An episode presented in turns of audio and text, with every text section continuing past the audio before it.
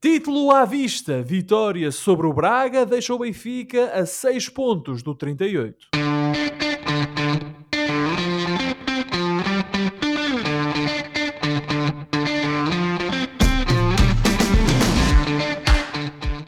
Bem-vindos a uma nova emissão dos Meninos de Ouro, o programa para quem gosta de bola e que está disponível todas as terças-feiras no Spotify, Apple Podcasts, Google Podcasts e em todas as outras plataformas onde se pode ouvir e descarregar podcasts. Eu sou o Filipe Vieira e comigo hoje está só o José Lopes. E nós estamos aqui os dois, nós estamos aqui os dois hoje reunidos novamente para uma conversa sobre futebol. José, boa noite. O Oliveira, lá foi a vida dele, não é? Boa noite, Filipe. Boa noite a todo o nosso vasto Fugiu, auditório. não é? Fugiu. E um abraço eh, de felicidade por não ter cá eh, ao Oliveira, que há de estar É. ao urso. Eh, de facto, eu hoje sinto que isto está a um ar mais leve, mais. É, é, é. Respira-se um pouco melhor. Eh, Está sei se agradável, é, está Não sei agradável. se, é para o Oliveira não estar cá, não faço ideia, mas de facto é uma bela experiência que é esta ausência do Oliveira e até porque hoje, eh, pela primeira vez em muito tempo, não teremos não só o momento Premier League, como também não teremos o momento Malhar no Arthur Jorge. Eh, pelo menos, quer dizer, não, Ah, não, nos, não nos moldes no habituais Jorge, não nos moldes habituais. E portanto, olha, vai ser uma emissão diferente e apenas desejar que o Oliveira, companhia limitada, eh, tenham umas boas férias. Sim, senhora, Joãozinho, boas férias, aproveita, nós cá estaremos na próxima semana para te, para te receber.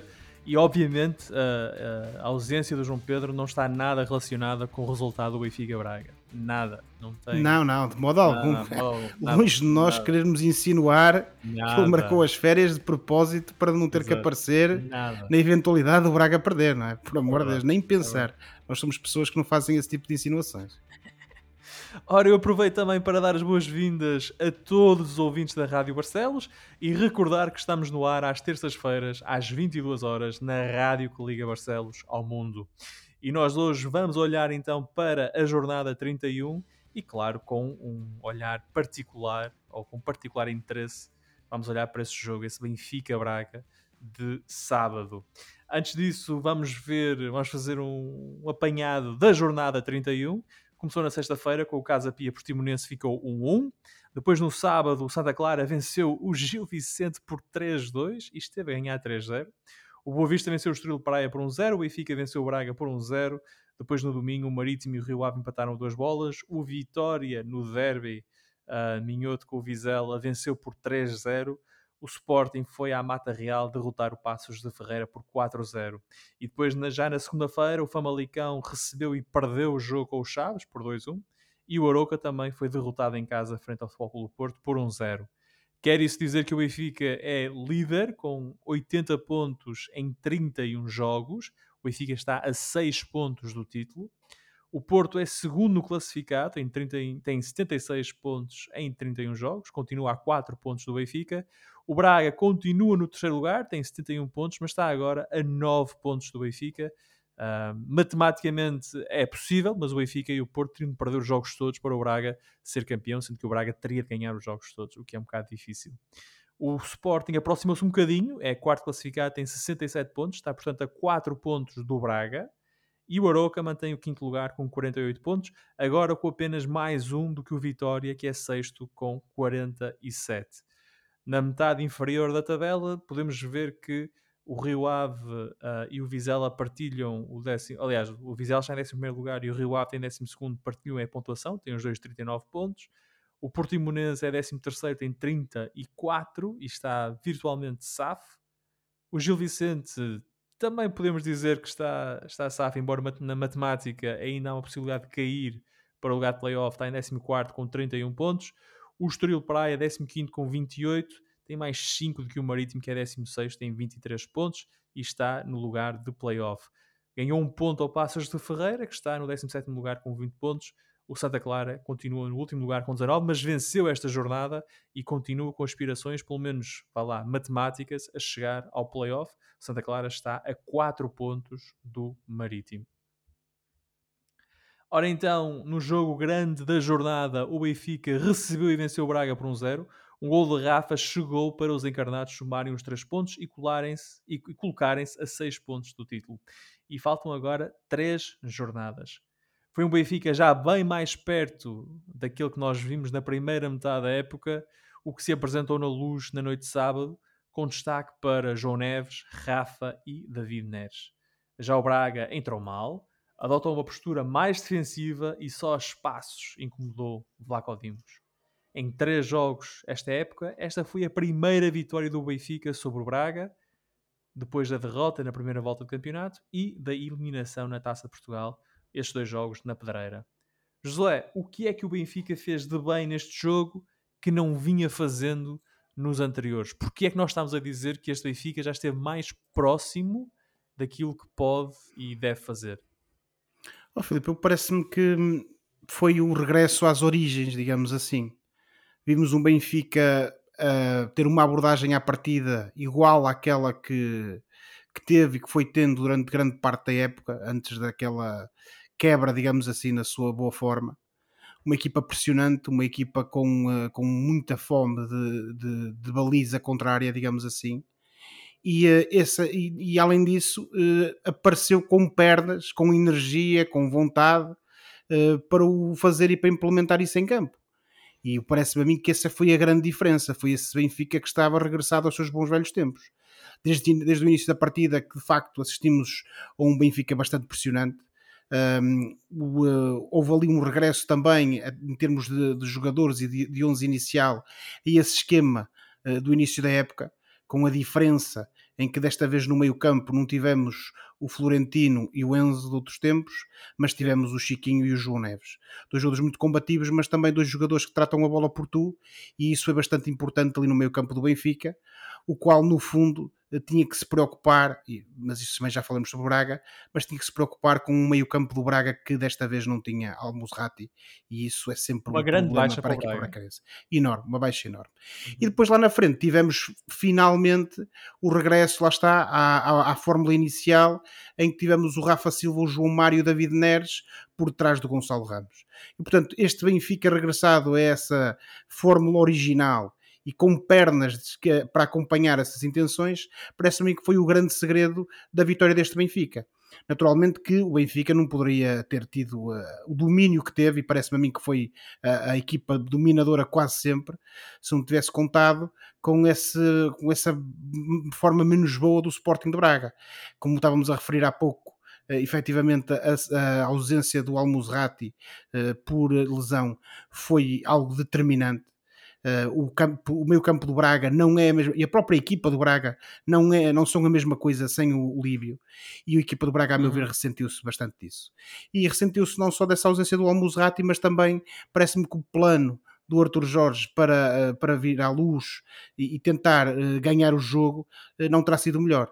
Vimos um Braga que, ao contrário daquilo que é seu apanágio, foi um Braga bastante jogar bastante na expectativa, um Braga que veio, no fundo, à luz, parece-me a mim, para tentar conter, sobretudo, e jogar na, na à espera daquilo que o Benfica fosse capaz ou não de fazer e eventualmente depois no contra-ataque, no contragolpe, conseguir com o recurso uh, aos seus jogadores rápidos, tecnicistas, uh, nomeadamente o Ricardo Horta e o Bruma, também parece que é, é nesse sentido Mas isso aconteceu pouco, não titular. Eles, eles apareceram um pouco. Pois, o problema foi esse, Filipe. É que parece-me a mim que sem o Almuzrati o Braga não teve meio campo o próprio André, Horta, faltando-lhe ali o Líbio e contando apenas com a presença do, do Urus Racic, acabou por se perder ali no, uh, entre o João Neves e o Chiquinho.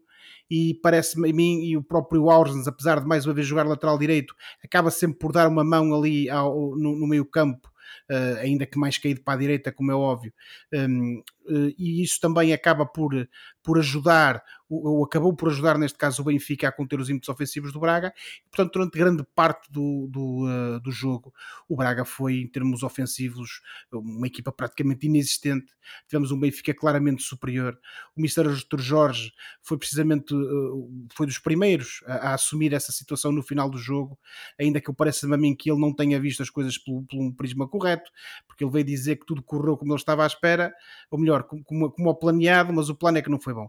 Quer dizer, eu não sei se tudo correu como ao planeado. Agora, que o plano não foi bom, isso de certeza que não.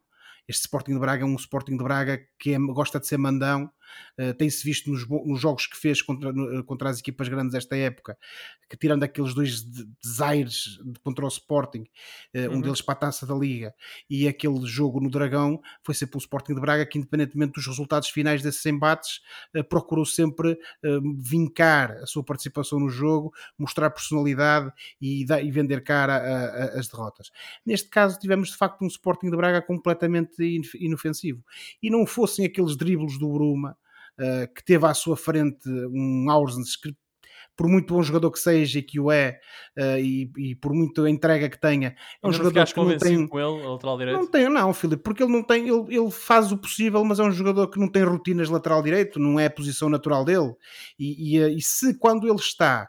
Uh, com, com energia, digamos assim, no início do jogo, tu ainda vês o Orsens ali a conseguir uh, impor-se ou a tentar impor-se perante os adversários, depois conforme o jogo vai andando, é-lhe cada vez mais difícil porque esse cansaço também não, agi, também não ajuda a essas faltas de rotinas. A parte física depois também uhum.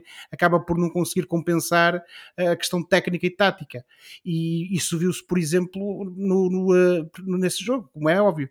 O Bruma tentou sempre pela ala, durante o, o, os primeiros momentos do jogo e durante boa parte do jogo uh, não conseguiu, ou, ou, pelo menos chegou com relativo perigo uh, à área do Benfica, e conforme o jogo foi andando, começamos a ver um Bruma cada vez mais perigoso, ainda que sem criar grandes oportunidades, mas isso foi um problema que tocou a toda a gente do Braga, e há aquela jogada que ele, é um cruzamento dele que percorre toda a área, em que ninguém do Braga consegue emendar, e que aquilo, eh, noutra situação qualquer, deveria ter sido um golo cantado e não foi. Mas pronto, para, eh, no fundo e para terminar, é precisamente esta questão de que o Bruma foi o único jogador que podemos dizer que teve sinal positivo da parte da, da, do Sporting de Braga. Uh, o Benfica esteve bem, uh, voltou a ser igual a si próprio, se tivermos por referência o Benfica do início da época, como eu referi. Uh, tivemos também um Rafa que voltou mais uma vez a mostrar que parece estar a voltar a regressar a uma forma mais aceitável, autor do gol uhum. decisivo. Uhum eh, ainda que depois tenha falhado um gol praticamente igual nos momentos a seguir, mas isso também são coisas que acontecem. Ehm, mas efetivamente tivemos aqui um Benfica eh, que está melhor. Aquilo que, que no fundo foi o pecado da equipa do Benfica, e agora mesmo para terminar, Filipe, acho que é o caso do Gonçalo Ramos. Gonçalo Ramos foi voltou a ser, como é sempre, bastante combativo lá na frente. Foi importante para precisamente para fazer essa pressão sobre os centrais do Braga, uh, e, uh, e ajudar os seus colegas a ganharem espaços, mas mostrou estar desacertado na hora de encostar. E ele que nos habituou durante esta época a marcar bastantes golos, continua a ser para todos os efeitos o melhor marcador do campeonato, mas já há muito que não consegue converter oportunidades em golos. E um, lá está, há que exaltar aqui esse papel dele, mas um avançado quer, quer, eh, tem é que marcar golos, não é?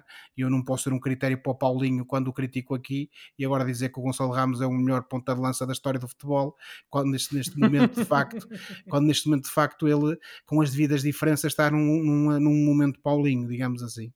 Um, mas de todo modo, penso que é aí que o Benfica pecou um pouco, porque senão o Braga, tendo em conta as oportunidades que o Benfica foi tendo, o resultado podia ter sido um bocadinho mais avolumado, fruto dessa incapacidade do Braga em, resistir ao, ao, ao Benfica. Falaste no início da tua dissertação sobre o jogo que uh, o Florentino ficou de fora e, e, foi a primeira vez que eu ouvi o, o, Schmidt falar de um jogador como se ele estivesse cansado, ou seja, admitir o cansaço de um jogador. Ele disse que o Florentino tem sido muito importante para o Benfica esta época, mas ele notou que ele estava cansado e portanto não jogou. Jogou o João Neves, que fez de facto uma belíssima exibição. Mais uma. Um, ali muitos traços de João Moutinho, não é? Parece-me um jogador é, Estão mais, a começar uh, a querer compará-lo ao Moutinho. E, e, e, portanto, e, tanto, e ele com o Chiquinho, eu confesso que pensava que ia ser um meio campo muito macio para aquele jogo, mas acho que a ausência do Almusrati acabou por tornar a coisa um bocadinho mais. Não tenho dúvidas, Filipe. Tolerável. Isso ajudou assim. bastante. Sim. Isso ajudou. O, mas a minha pergunta era sobre o Neves. Eh, ele tem-te impressionado? Achas que é um jogador que agarrou o lugar? Uh, sim, oh, no que falta desta época?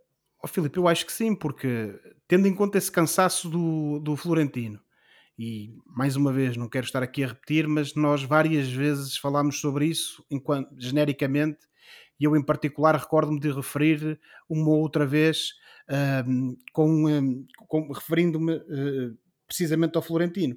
Foi um daqueles jogadores que esteve sempre em campo e que foi sempre utilizado, e que normalmente quando havia rotação era o colega dele no meio campo que saía e não ele. Naturalmente que o Florentino é um belo atleta, já o tem demonstrado, é um jogador muito jovem, mas não, não aguenta uma época inteira a este ritmo, sempre a titular. Uh, e, e, de facto, nos últimos jogos em que o Benfica esteve menos bem, também se notou um pouco a ausência desse bom Florentino. Uh, Florentino. Neste caso, o Benfica tem a sorte de ter um, umas excelentes camadas jovens. Uh, o João Neves, de facto, é um jogador que já tinha vindo a ser experimentado pelo Schmidt, já tinha algumas oportunidades no currículo que ele tentou amarrar ao longo da época, mas desta vez apareceu numa altura, parece-me a mim quase que providencial porque o Benfica necessitava forçosamente de um jogador como ele para o meio campo e sobretudo um jogador que tivesse frescura física, que tivesse esta raça que ele, que ele demonstra. E, e visão, não é? Capacidade de passe. Era isso que eu ia dizer. E sobretudo visão e capacidade de passe. Porque eu parece-me que nós temos aqui no João Neves um jogador completo. A única coisa que, dirão os especialistas, poderá aqui pecar para o lado dele tem a ver com a sua estatura um pouco diminuta para o lugar, tendo em conta aquilo que são os, os parâmetros do futebol moderno. Um, mas o que, ele, o que lhe falta em altura ele compensa com talento e com raça e com vontade. E tem sido claramente um dos jogadores que tem ajudado o Benfica nesta reta final claro. da, da, do campeonato. E eu parece-me a mim que nós neste momento estamos numa fase, Filipe, e até fruto dessa, dessa boa, desses bons jogos que ele tem feito, e contra o Braga foi um caso clamoroso, que a questão agora é precisamente é com quem é que, quem é que vai jogar ao lado do João Neves nos próximos Exato. jogos. Ou Chiquinho ou Florentino. Eu parece-me a mim que ele amarrou o lugar e daqui até ao final da época, uh, a não ser que alguma coisa assim estranha aconteça, estranha ou, ou, indesejada aconteça, eu parece-me a mim que ele amarrou aqui o lugar e uh, daqui até ao final do campeonato temos que contar com o João Neves uh, para no, no futebol do Benfica. E por falar em jogadores que, que, também deram nas vistas, o Rafa vinha fazendo exibições um bocado pálidas. Eu acho que ele já não marcava para o campeonato desde outubro, desde o jogo no Dragão, e portanto voltou a marcar para o campeonato um, em casa agora com o Braga. Pelo menos, pelo menos marca em jogos grandes. Um, vimos, voltámos a ver um Rafa a bom nível e isso é bom para o Benfica, não é? Sem dúvida. Um, sobretudo porque o Rafa é aquele jogador desequilibrador que o Benfica normalmente só tem. Um, no, no, Benfica só se encontra paralelo no caso do David Neres. Uh, são dois velocistas, são dois jogadores com muito boa capacidade de ter a bola no pé, de desequilibrar e, portanto, quando, lhes é da, quando eles estão em boa forma, lhes é dada uma oportunidade. Uh, normalmente contribuem para o sucesso da equipa. Aliás, o gol do Benfica é precisamente uma jogada uh, feita em sociedade entre eles os dois. É um passe excelente com uma enorme visão de jogo da parte do Neres e depois o Rafa, com toda a sua técnica e toda a sua velocidade, consegue fugir aos defesas do Braga e, uh, e depois ultrapassar o Mateus com, com um remate uh, colocado. Um, este, o Rafa, infelizmente, para os, felizmente ou infelizmente para os benfiquistas, é um, um pouco um mistério é um jogador que tem uma qualidade incrível, uma capacidade enorme. Um, podia até, fruto da, da, do talento que ele tem, até já nem estar no Benfica, só que fica a sensação que foi sempre traído, digamos assim, por esta sua inconstância e pela sua irregularidade. Uh, quem o conhece diz que o Rafa é um jogador cuja forma, momento de forma depende muito do aspecto psicológico, uh, emocional, poderá ser o caso, e, e, tudo indica que pode ser mesmo isso. Uh, e tivemos um Rafa que pronto, também teve ali algumas, algumas queixas em termos de, de lesões, mas o certo é que uh, estando uh, apto para jogar teve muitos altos e baixos e infelizmente para o Benfica não apareceu no momento, não, e não foi só ele que não apareceu, não é? Mas não apareceu no momento em que o Benfica precisou aqui há algumas semanas. Felizmente para o Benfica. Falta o jogo com o Porto, não é? O momento Benfica mas aí toda a, equipa, toda a equipa se eclipsou aí. Um, e portanto, mas felizmente para o Benfica, eu parece-me a mim que neste momento temos um Rafa que está a dar sinal de vida, está a mostrar o talento que tem e uh, é, uma, é muito bom para o Benfica que assim seja, porque está a ajudar o Benfica a ultrapassar esse momento de crise e, sobretudo nesta reta final, permitir que se marquem golos, que se amealhem pontos que uhum. são determinantes para manter os adversários longe e, logo possível, assegurar o campeonato. E de facto, também não parece que seja. Um, não, não, quer dizer. Como é que eu ia dizer? O facto de agora o Benfica ter uma semana inteira para preparar o jogo e talvez descansar alguns jogadores que sejam mais uh, utilizados, também não pode ser afastado da análise à, melhor, à melhora exibicional do Benfica, não é? Acho que ter mais tempo para preparar o jogo, ter mais tempo para recuperar os jogadores, para jogadores como o Rafa, uh, pode ter sido importante, principalmente nesta fase da época. Foi aquilo que conversamos na ressaca da eliminatória do Benfica, da, da eliminação do Benfica da Liga dos Campeões. Uh, o Benfica, a partir do momento que, que é afastado pelo Inter, só tinha o campeonato, só tem o campeonato, era apenas isso que se tem que concentrar, e isso certamente que, como dissemos na altura, ia ser benéfico para a equipa, quer do ponto de vista físico, mas também provavelmente do ponto de vista emocional, porque permite ao Mr. Roger Schmidt ter mais tempo aqui para gerir essa componente de, do, do plantel. Um, acredito, e até por tudo aquilo que nós dissemos até agora sobre esta questão da, da rotatividade, ou melhor, da falta dela, que este, este maior tempo de descanso para preparar os jogos tenham feito bastante a diferença, porque, eh, como eu, voltando a, ao início do meu comentário, este Benfica uh, apareceu com um mindset correto, digamos assim, com a mentalidade correta, mas aquilo que também valeu foi que teve as pernas suficientes para poder acompanhar essas intenções e ser pressionante sobre o Braga e ser rápido e, uh, e, uh, e ser rápido lá na frente e tentar então levar o, o jogo de o Braga de vencida eh, porque nada adiantaria se o Benfica tivesse essa intenção e essa, essa organização e viesse com uma lição bem estudada, se depois não houvesse as pernas para acompanhar. Parece-me que o Rafa é um dos jogadores que está a beneficiar disso.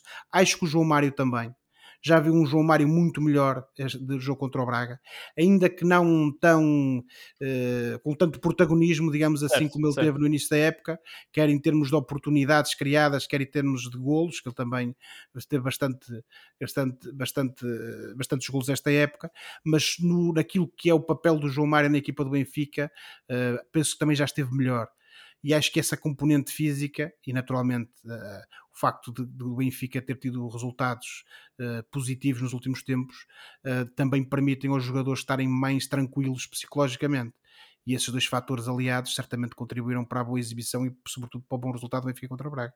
E José, e agora como é que isto deixa o campeonato? O Benfica está, como nós já dissemos algumas vezes nesta, nesta emissão, o Benfica está vá lá, a seis pontos do título, pode eventualmente ser campeão já no próximo fim de semana. Basta, basta, este é um basta, entre aspas, que derrota o Portimonense e que o Porto, penso, tem de perder em, com o Casa Pia, ou pelo menos não pode ganhar, eu, não é? Eu penso, eu, eu, uh, ora bem.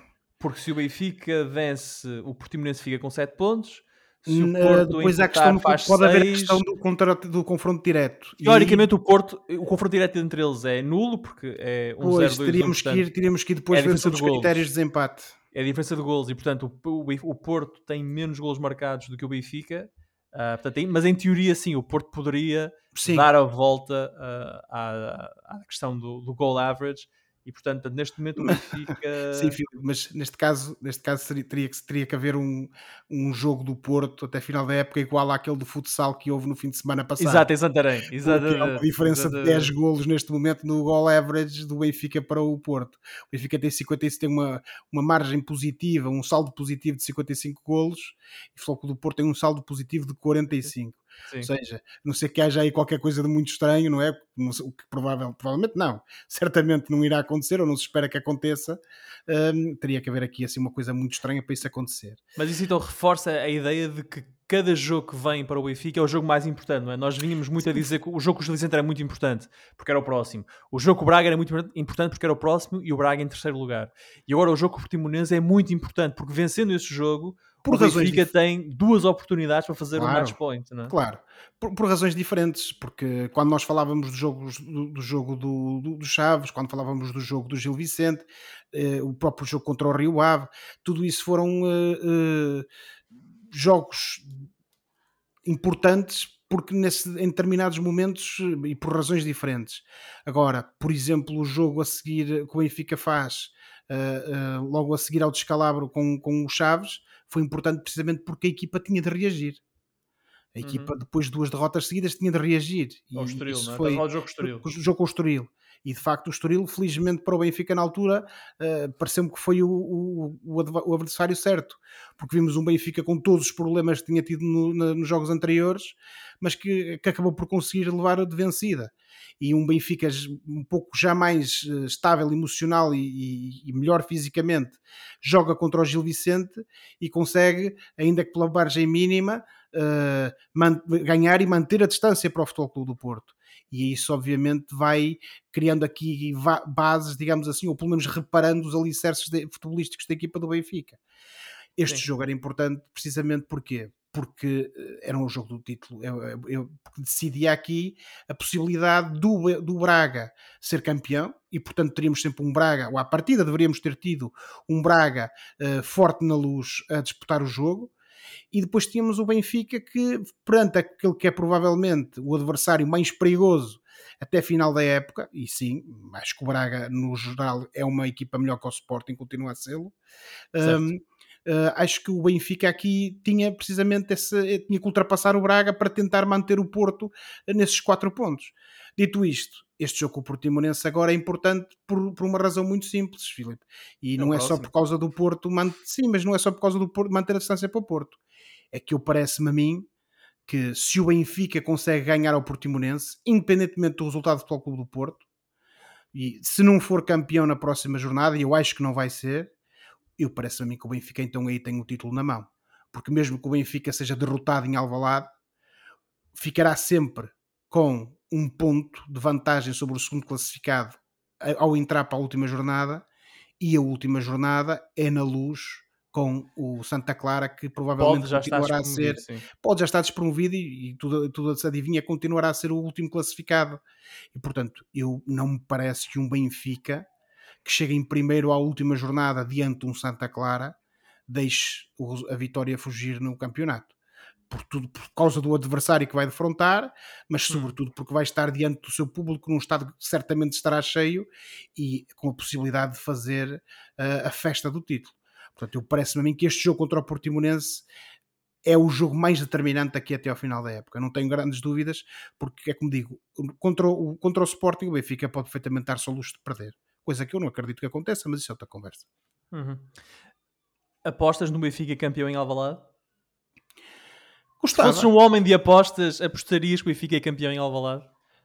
Acho que, até por questões matemáticas, a probabilidade é, é, é grande.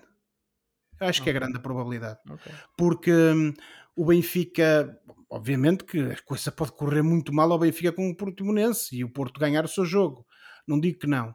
Mas se as coisas se mantiverem uh, como estão agora, eu acho que é, é, há a probabilidade forte de, ser, de, termos um Benfica campeão em Alvalade. Isso não tenho grandes dúvidas, até porque o Futebol Clube do Porto uh, é certo que, que tem vindo a, a, a, não, não relaxar, digamos assim, e a perseguir uhum. o, o, Benfica nesta luta, mas o Futebol Clube do Porto em Alvalade joga, o Benfica vai a Alvalade e o Porto vai a Famalicão.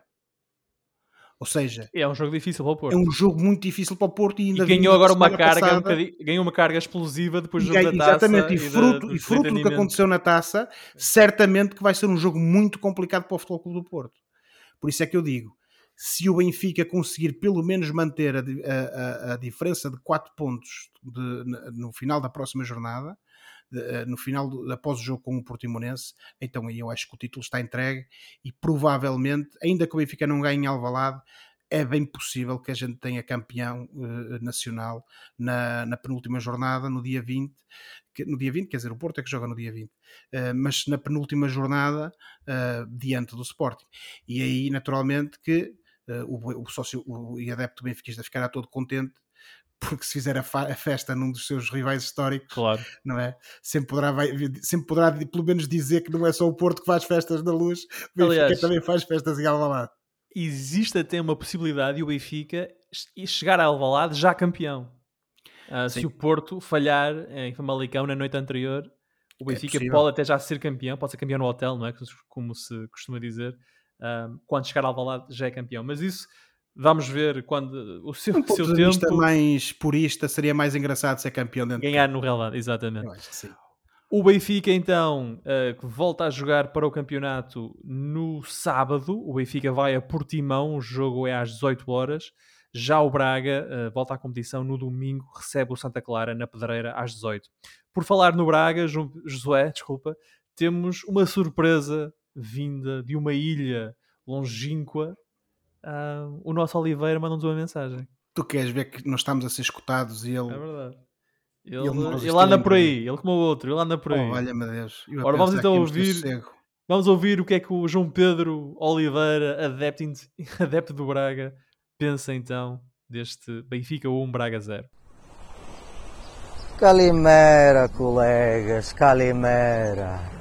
Daqui fala-vos o intrépido Oliveira, de uma qualquer ilha da Grécia, Calimera. Gostava de vos dizer tenho imensa pena de não estar aí convosco a gravar o programa, mas estaria a mentir, como é óbvio. Ou são estas ondas? Ah!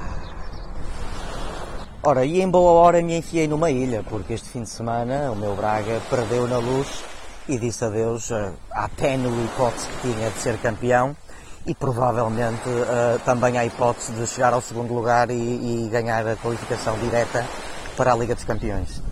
Confesso que esperava mais do Braga, apesar de jogar na luz contra um adversário motivadíssimo, com 60 mil ou 60 e tal mil adeptos a puxar por ele. De facto, esperava ainda assim mais do Sporting Clube de Braga. Achei que as linhas estavam demasiado baixas durante o jogo. Achei um Braga demasiado na expectativa e aqui e ali a tentar só meter a bola no Bruma, que por acaso até foi o jogador mais inconformado e mais desequilibrador, mas isso não pareceu chegar.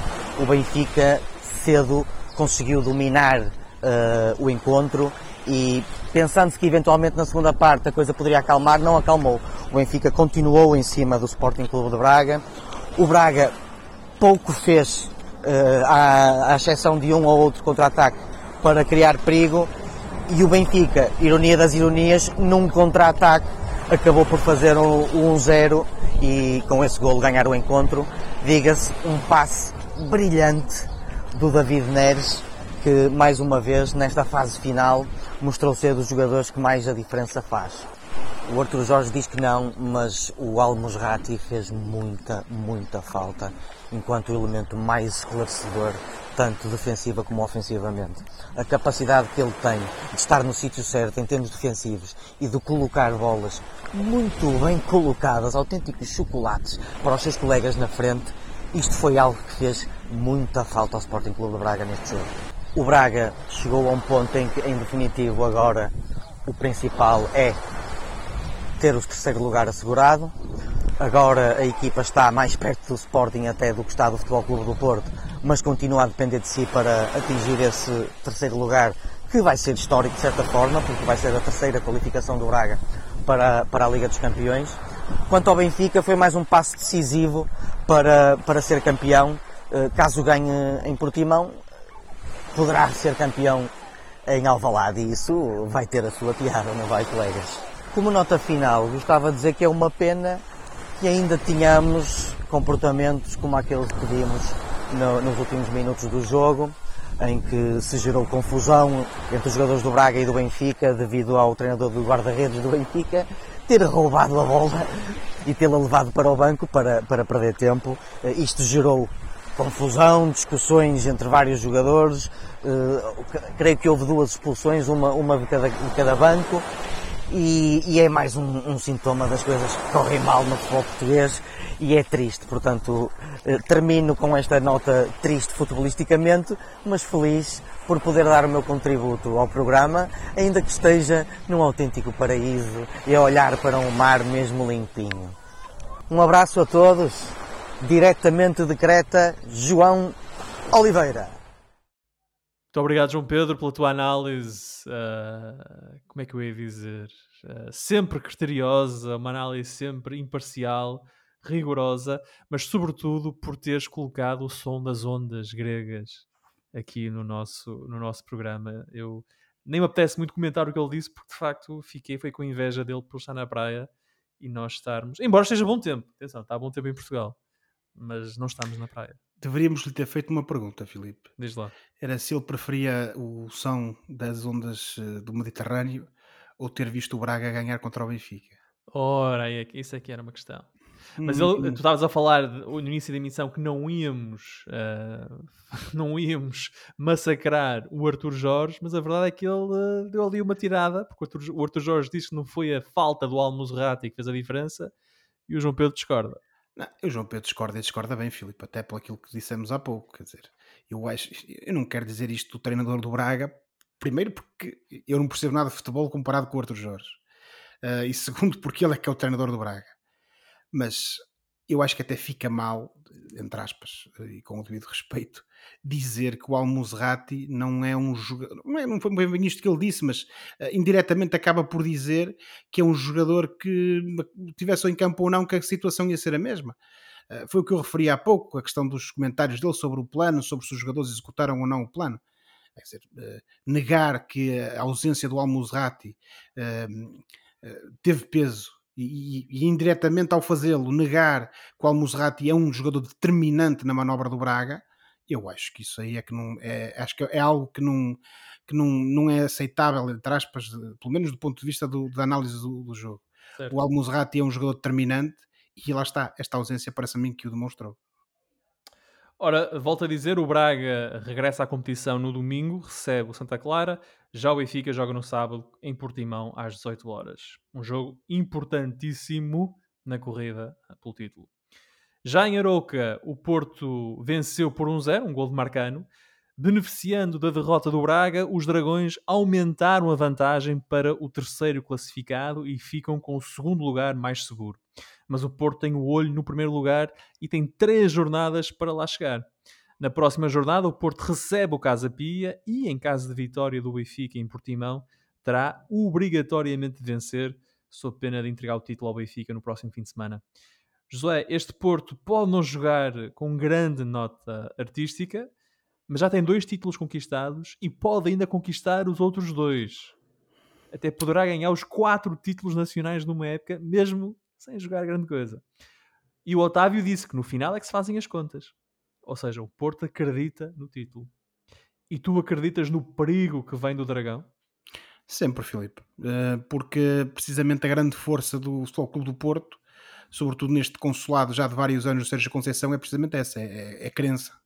É a crença, é vontade, é força e é essa resiliência e essa, essa força mental que o Conceição consegue imprimir nas suas equipas, que depois faz com que o Futebol Clube do Porto, uh, mesmo sem jogar maravilhas, digamos assim, coisa que já aconteceu no passado, este ano nem por isso, um, o Futebol Clube do Porto consiga estar sempre nos momentos decisivos e consiga ganhar uh, troféus. Porque o Porto, com esse registro e fruto desse empenho, uh, acaba sempre por, lá está, garantir que, que, está ali à espreita para caso os seus adversários caso os seus adversários falhem, caso uh, tropecem, o Porto possa aproveitar. E, uh, como eu até já referi aqui na semana passada, é um bocadinho aquilo que se passa com o Benfica neste momento e com o título. O Futebol do Porto esteve durante muito tempo a vários pontos do Benfica, o Benfica vai ao Dragão com, melhor, recebe o Futebol do Porto na luz com 10 pontos de, de avanço, e foi essa crença do Futebol do Porto e bom futebol no jogo contra o Benfica que lhe permitiu ganhar na luz e depois mentalmente nos últimos jogos que não têm sido muito bem conseguidos do ponto de vista futebolístico, mas lá está esteve, marcou presença digamos assim, do ponto de vista da, da vontade e acabou por conseguir levar os três pontos nestes últimos jogos e portanto estamos aqui na entrada para a reta final do campeonato, já com a meta à vista digamos assim, e este Futebol Clube Porto continua lá e continua aqui no campeonato, como também continua na Taça de Portugal, onde vai jogar a final contra o Sporting de Braga. E portanto, uh, esta é aquela faceta Sérgio Conceição uh, que há quem, quem adora, há quem odeia, há quem critica, há quem elogia. Também não vou estar agora aqui com isso. Nós já o elogiamos bastante, também já o criticamos algumas vezes, mas é isto que é feito este Futebol do Porto.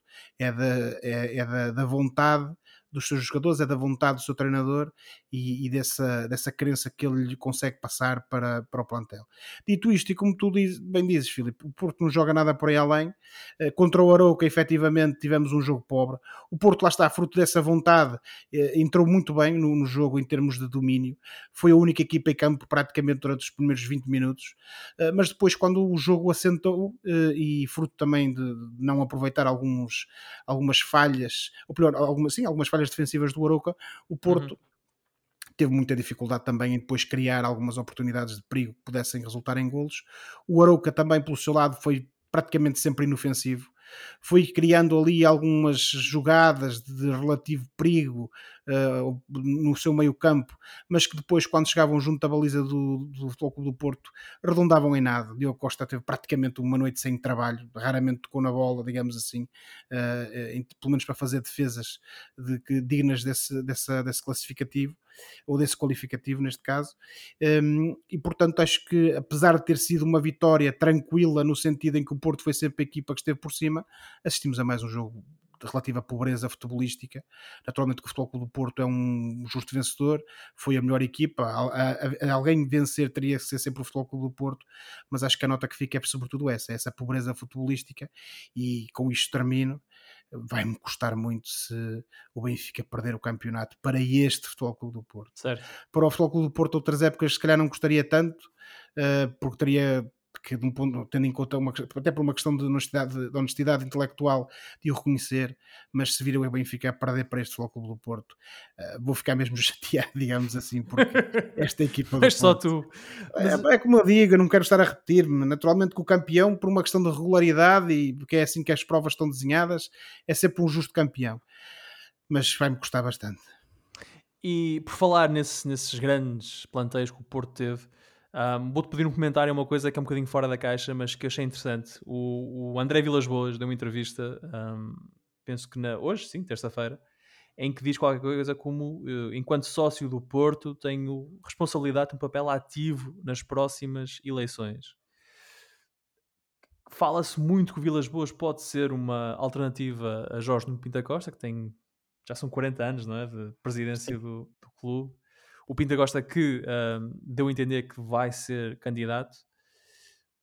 Antevês aqui uma possível luta pela presidência entre esses dois? Uh, ou o Vilas Boas vai esperar que o Pinta Costa não se candidate e depois é que se apresenta?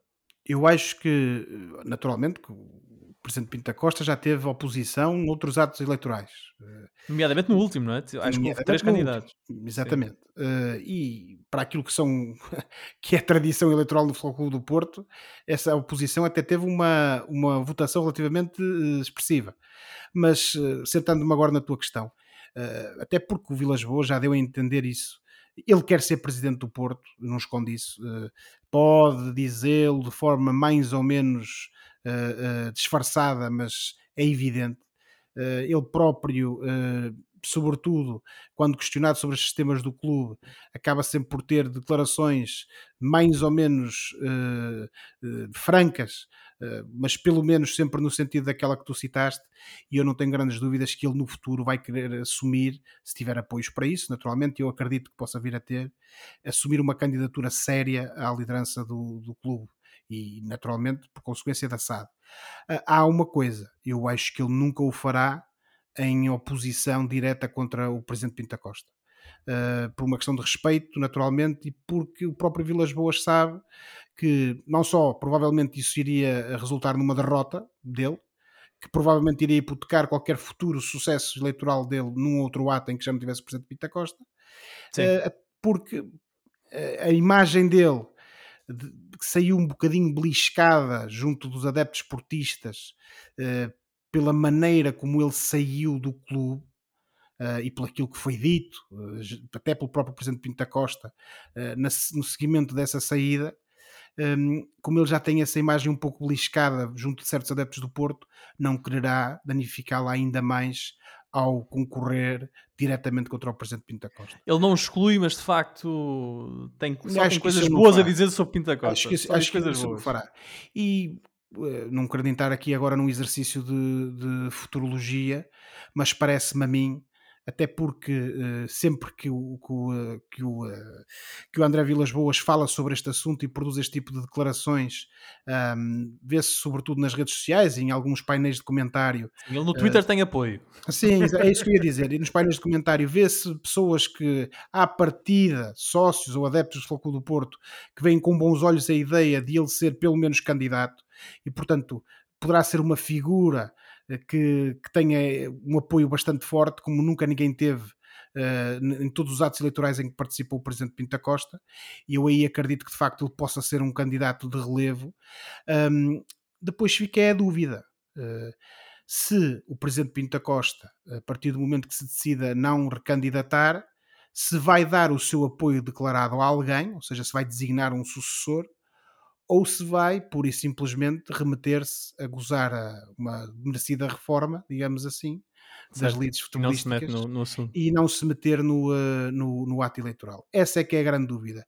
E eu, parece-me a mim, até porque normalmente as pessoas gostam sempre de mudança de vez em quando, e naturalmente que no futebol os atos eleitorais estão sempre condicionados pelo, própria, pelo próprio momento desportivo da equipa, como é óbvio. E, portanto, um Porto que esteja bem qualquer pessoa que vá lá, e sobretudo se tiver a benção do Presidente Pinto da Costa, terá uma boa, uma boa possibilidade de, de assegurar lugar. Mas se as coisas na altura do ato eleitoral não estiverem tão bem para os lados do Dragão e não houver um sucessor designado pelo Presidente Pinto da Costa, então eu acredito que o, André Vilas Boas, fruto também de, de aparecer aqui como o, desejado, pelo menos por alguns, tem sérias possibilidades de vir a cumprir esse sonho que, para, que ele parece ter de ser Presidente do Futebol Clube do Porto porque essa vontade de mudança provavelmente vai se materializar nesse sentido. O, o, o Vilas Boas que. Um, aliás, eu até vou começar esta observação de outra maneira. O Rui Costa é presidente do Benfica, é um ex-jogador, e quando ele chegou ao lugar, de, houve comentadores e, e discutiu-se isso na, na, praça pública, que seria interessante ver antigos jogadores, uh, talvez treinadores, a chegarem às presidências dos clubes. E a verdade é que o Porto pode ter dois nomes desse, desse, com esse peso nas próximas eleições, que são em 2024. Uh, ah, o Vilas Boas e o Vitor Bahia, que é apontado como um potencial o herdeiro aparente, o herdeiro aparente. Do, do Pinta Costa, portanto isso será interessante. Só para corrigir, o Vilas Boas não deu uma entrevista, ele participou no Clube dos Pensadores, assim é que é, uh, foi na segunda-feira à noite, e uh, o, foi o moderador, o Joaquim Jorge, que lhe lançou essa, que lhe fez essa pergunta se ele vai avançar uh, enquanto candidato à, à, eleição presidencial do Porto. Ele disse, e estou a citar, nesta fase tenho responsabilidade como sócio de ter um papel ativo nas próximas eleições. Se esse papel ativo será como sócio votante e não candidato, logo veremos. Portanto, é interessante se ver se uh, estamos a assistir a uma fase de transição no Porto, não só na direção do clube, na presidência, como também em termos técnicos, com o Sérgio Conceição sempre com o mercado, principalmente em Itália, e parece que ao fim de eles, é o quinto ano dele no Porto e o final de cada época quinto. fala sempre que ele vai sair, fala que ele vai sair e ele fica. Quinto ou sexto, Filipe? Este é o quinto ou o sexto? Eu acho que já será o sexto. Já é o sexto, já são seis anos. em três títulos, pois é, é, o sexto, é, é, o sexto. Algo me diz que é o sexto. Ele completou já cinco anos, este é o sexto, este é o sexto ano. Portanto, e ao fim de cada um destes anos, uh, ele tem sido sempre falado para sair e a verdade é que ainda não saiu. Portanto, veremos o que é que vai acontecer neste, neste defeso. Um, olhando então para o campeonato, o Porto volta a jogar no domingo, às 20h30, com o Casa Pia. Já o Aroca joga na segunda-feira, no, no derby dos amarelinhos, na Moreira com o Estoril. As duas equipas jogam no amarelo, vão se defrontar na segunda-feira às 20h15. Um jogo importante para o Estoril, que pode assegurar uh, a manutenção nessa, nessa partida. Avançando, vamos olhar para a luta pelo terceiro lugar, já que o Sporting recebeu o aflito Passos de Ferreira e venceu por 4-0. Foi um jogo sem grande história, mas onde os Leões fizeram o que tinham de fazer e acabaram por aproveitar a derrota do Braga para se aproximarem mais um pouco do pódio. Ao Braga falta jogar com Santa Clara e Passos em casa e com o Boa Vista fora. Já o Sporting joga na próxima jornada com o Marítimo em casa, recebe depois o Benfica e acaba o campeonato em Vizela.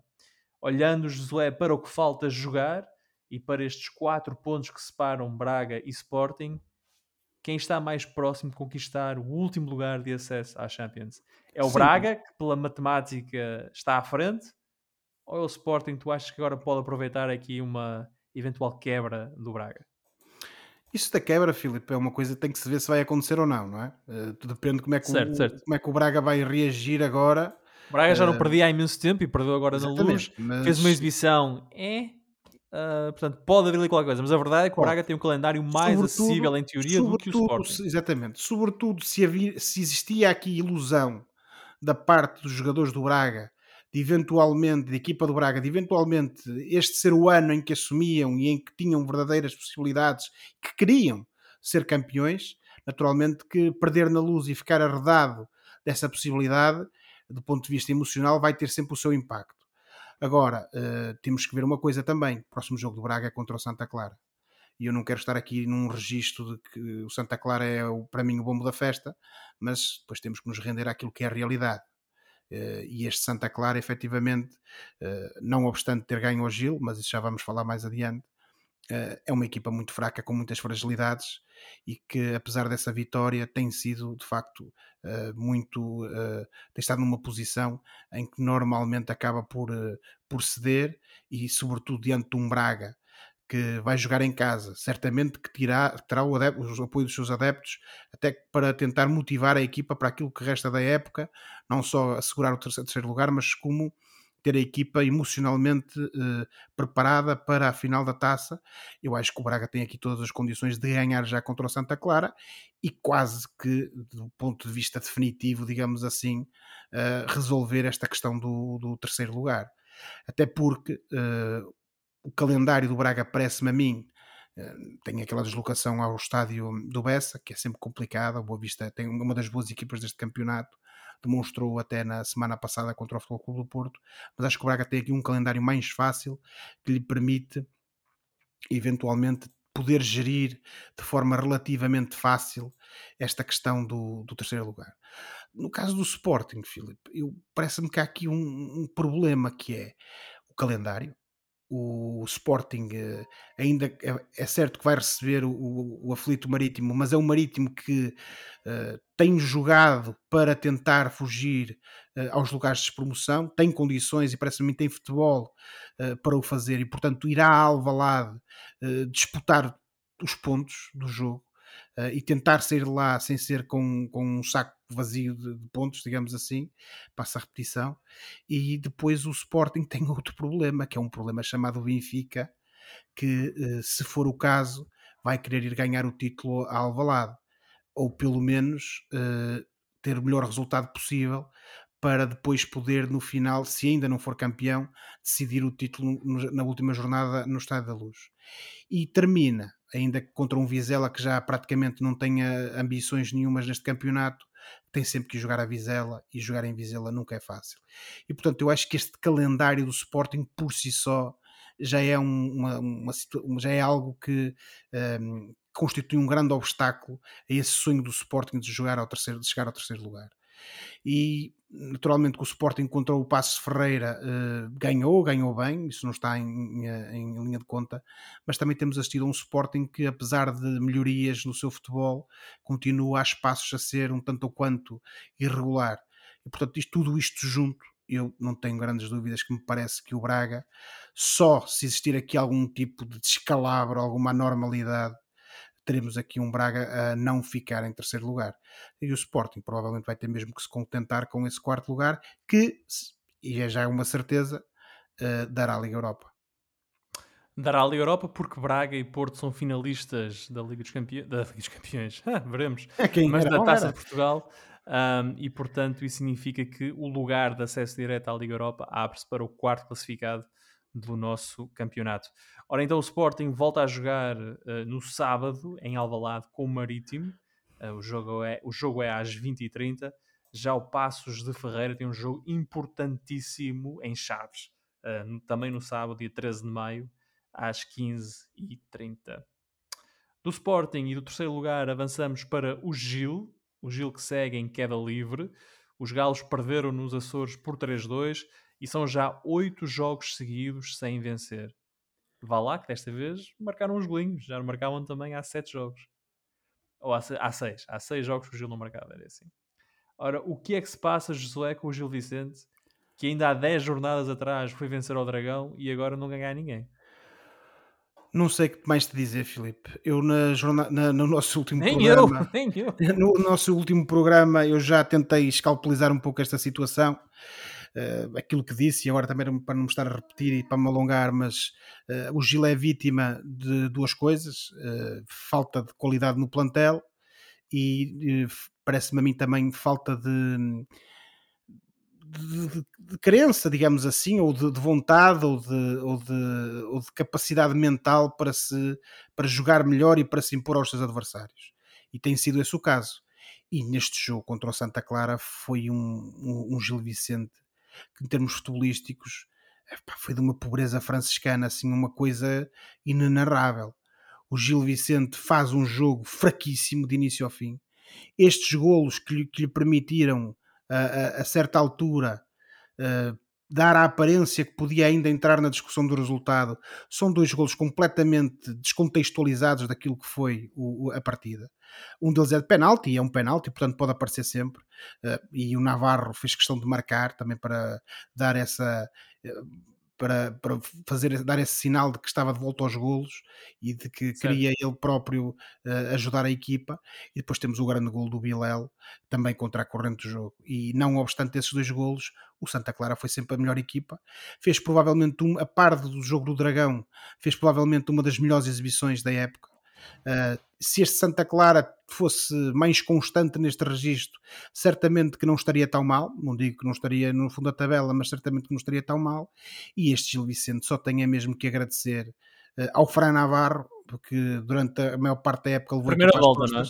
Exatamente. A primeira volta tem que agradecer ao Fran Navarro que levou a equipa às costas e depois tem que agradecer aquele período ali em fevereiro em que de facto o Gil Vicente uh, às vezes com mais eh, sorte do que, do que juízo, digamos assim, conseguiu uma série de resultados que lhe deram pontos para neste momento uh, só, só, só descer a divisão se alguma anormalidade tiver lugar. Pode acontecer, mas tinha que ser aqui uma coisa muito, muito. Uh, Teria de ser uma conjugação de resultados Exatamente. incrível. E portanto, e, e, também transparecendo aqui um bocadinho para o nosso comentário aquilo que é o sentimento, pelo menos nas redes sociais gilistas que eu tenho assistido, há muita frustração, muito descontentamento da parte dos adeptos gilistas, porque uh, sentem que esta equipa, apesar de não ser uma equipa com a qualidade do ano passado, falta um Samuelino, falta um Pedrinho, só para falar de dois jogadores em grande destaque, um, apesar da qualidade não ser a mesma, acham que se poderia e deveria fazer-se mais uh, com estes conjuntos de jogadores. Uh, e citando o Ricardo Loureiro, no, no relato do, do, jogo do Gil Vicente na, contra o Santa Clara, este Gil Vicente contra o Santa Clara e destes últimos jogos fazem lembrar um pouco aquele Gil Vicente do Ivo Vieira, que era coisa que uh, certamente ninguém queria que voltasse a suceder.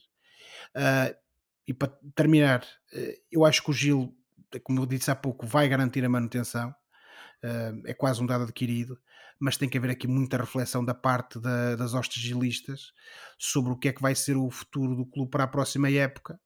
E tendo em conta que a tão falada, incluindo pelo próprio presidente do Gil Vicente, a renovação do treinador ainda está, digamos assim, por, por assinar, Vamos ver se este final da época não vai ter influência nisso e vamos ver se o treinador do Gil Vicente, uh, que de facto uh, chegou ali a uma altura, um momento em que dava a ideia que tinha sido a pessoa certa para levar este Mas há contestação ao treinador, ao Daniel Souza? Uh, não é que haja contestação, Filipe, mas as pessoas estão neste momento um pouco insatisfeitas, não é? E quando nós quando todos sabemos que quando há insatisfação no futebol, normalmente o treinador é dos primeiros a ser responsabilizado. resta saber eh, se isso, se isso vai ser o caso ou não. Eu confesso que ouvi a flash interview dele no final da última partida contra o Santa Clara e soou-me um pouco a sacudir a água do capote porque ah. por uma razão, é a minha opinião, e só eu, só eu, eu é que me responsabilizo por ela. Um, mas saiu mas já, um já, eh, já, aqui demitiste um treinador do Gil Vicente, portanto vamos ver se vais, vais demitir outro. Não, eu não quero demitir ninguém, pá, eu não quero contribuir para. Eu quero é que a vida das pessoas corra bem. Um, mas e para concluir, uh, acho que este final da época trágico do Gil Vicente, ainda que consiga escapar à, à, à despromoção, certamente que terá impacto naquilo que é o planeamento para a próxima época e apenas deixo aqui essa questão, como referi há pouco, é saber até que ponto é que isso não poderá também colocar em causa a continuidade uh, Daniel Souza. Teremos que aguardar para ver, mas eu parece-me a mim que vai ser algo que não podemos dar por encerrado. Ora, o Gil está quer dizer, lá está, não pode ser virtualmente porque não é virtual, mas tem praticamente assegurada a manutenção na Primeira Liga, tem 8 pontos de avanço para o lugar do playoff, tem 11 pontos de avanço para os lugares de descida automática, portanto, descer automaticamente não desce, pode é, eventualmente cair para o playoff, mas o Marítimo teria de fazer uma reta de final de campeonato fantástica. Uh, e o Estoril também, para isso, para isso acontecer. Ora, o Gil volta a jogar uh, já sexta-feira, recebe o Boa Vista, a Boa Vista que está em forma, está com 40 pontos, tem 9 pontos a mais do que o Gil Vicente. E uh, já o Santa Clara, já dissemos, volta a jogar no domingo em Braga. Chegamos ao momento do fora de jogo, à altura do programa em que olhamos para o que se passa fora das quatro linhas e oferecemos recomendações ou sugestões aos nossos ouvintes. José, arranca com o teu. Olha, Filipe, eu venho recomendar uma minissérie. Uh, esta minissérie tem o título original White House Plumbers, que traduzido em português será Os Canalizadores Muito da engraçada a série, sim. E de onde é que vem este termo canalizadores? Ora, nós estamos aqui a, a, a falar de duas pessoas, duas figuras históricas que existiram mesmo, uh, e que um deles chamado E. Howard Hunt e o outro senhor chamado uh, G. Gordon Liddy esta tradição muito americana de ter como nome uh, as letras e não o próprio nome completo. Mas isto para dizer o quê? Eles eram aquilo que se diria como os capangas, usando um termo, um termo um pouco brasileiro, do presidente Nixon. Eram os tais canalizadores porque consertavam as fugas de informação. O presidente Nixon, como todos nós sabemos, enquanto figura histórica, era uma pessoa dada a paranoias de todo tipo e de todo feitio, e uma das paranoias que ele tinha era precisamente essa questão que tinha que ver com fugas de informação, perceber quem é que as fazia e, sobretudo, controlar esse acesso eh, à informação. E uh, a, a, trama desta, desta série passa-se precisamente à volta do caso Watergate e da necessidade uh, que o, uh, o presidente Nixon tinha de proteger a Casa Branca dessas fugas de informação uh, que acabavam por prejudicar o, a sua presidência, isto na perspectiva dele. Estes dois senhores, habituados a deste tipo de esquemas, acabaram por ter uma participação decisiva naquilo que acabou por ser o escândalo, o, o Watergate, porque foram no fundo quem meteu as mãos na massa para que aquilo acontecesse e para que depois toda aquela situação rocambolesca que acabou com a detenção e com a descoberta dessa tentativa de entrar no caso Watergate, no, no edifício Watergate, que era a sede do Partido Democrata na altura, um, acabasse por ser descoberta. E estes senhores, isto é uma minissérie com um pendor, um pendor bastante cómico, porquê? Porque basicamente eles fizeram tudo aquilo que não poderiam nem deveriam ter feito. E é uma daqueles, é quase uma farsa, digamos assim. Uh, tudo o que acontece, tudo aquilo que podia correr mal, corre mal e é fruto da ineptidão, digamos assim, destes senhores.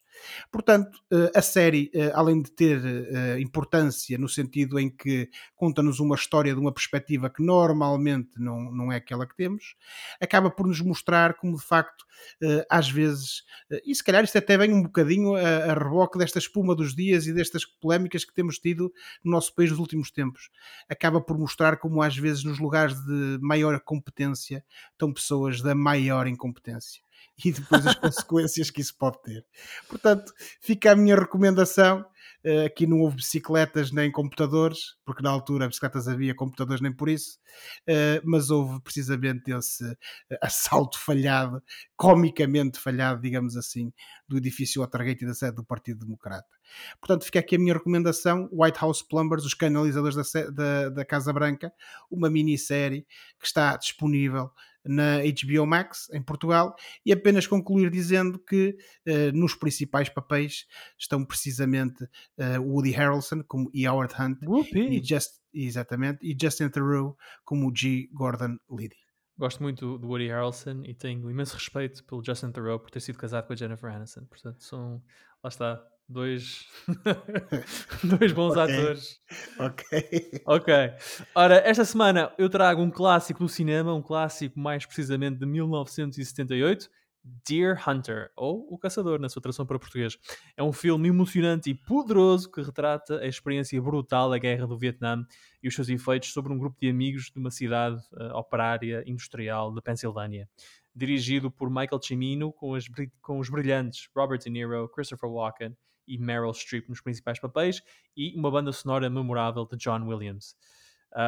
Um, um, aviso, no entanto, que o filme tem mais de 3 horas e uh, tem muita violência gráfica, tem tortura, o que pode ser um bocado intenso para espectadores mais sensíveis ou mais jovens. O filme venceu 5 Oscars, incluindo o melhor filme e o melhor realizador, tendo sido nomeado para um total de 9 estatuetas. Deer Hunter, disponível na Amazon Prime. E por hoje ficamos por aqui. Para a próxima semana cá estaremos para mais uma conversa sobre futebol e outras coisas eventualmente com o Oliveira, não sei que ele fique lá pela Grécia. Não se esqueçam que podem subscrever o canal dos Meninos de Ouro, disponível em todas as plataformas onde se pode ouvir ou descarregar podcasts, para serem notificados de cada vez que publicarmos uma nova emissão. E quando subscreverem, podem também avaliar o programa com 5 estrelas. Entrem em contato connosco enviando o um e-mail para os meninos de ouro podcast.gmail.com e sigam-nos no Facebook e no Twitter esta semana com respostas desde a Grécia. Portanto, é tudo, é tudo bonito, tudo grego. Ora, boa semana e bons jogos. Tchau. Oliveira, não voltes da ilha, pá. Fica aí. Tchau, boa semana. Let it go, Johnny.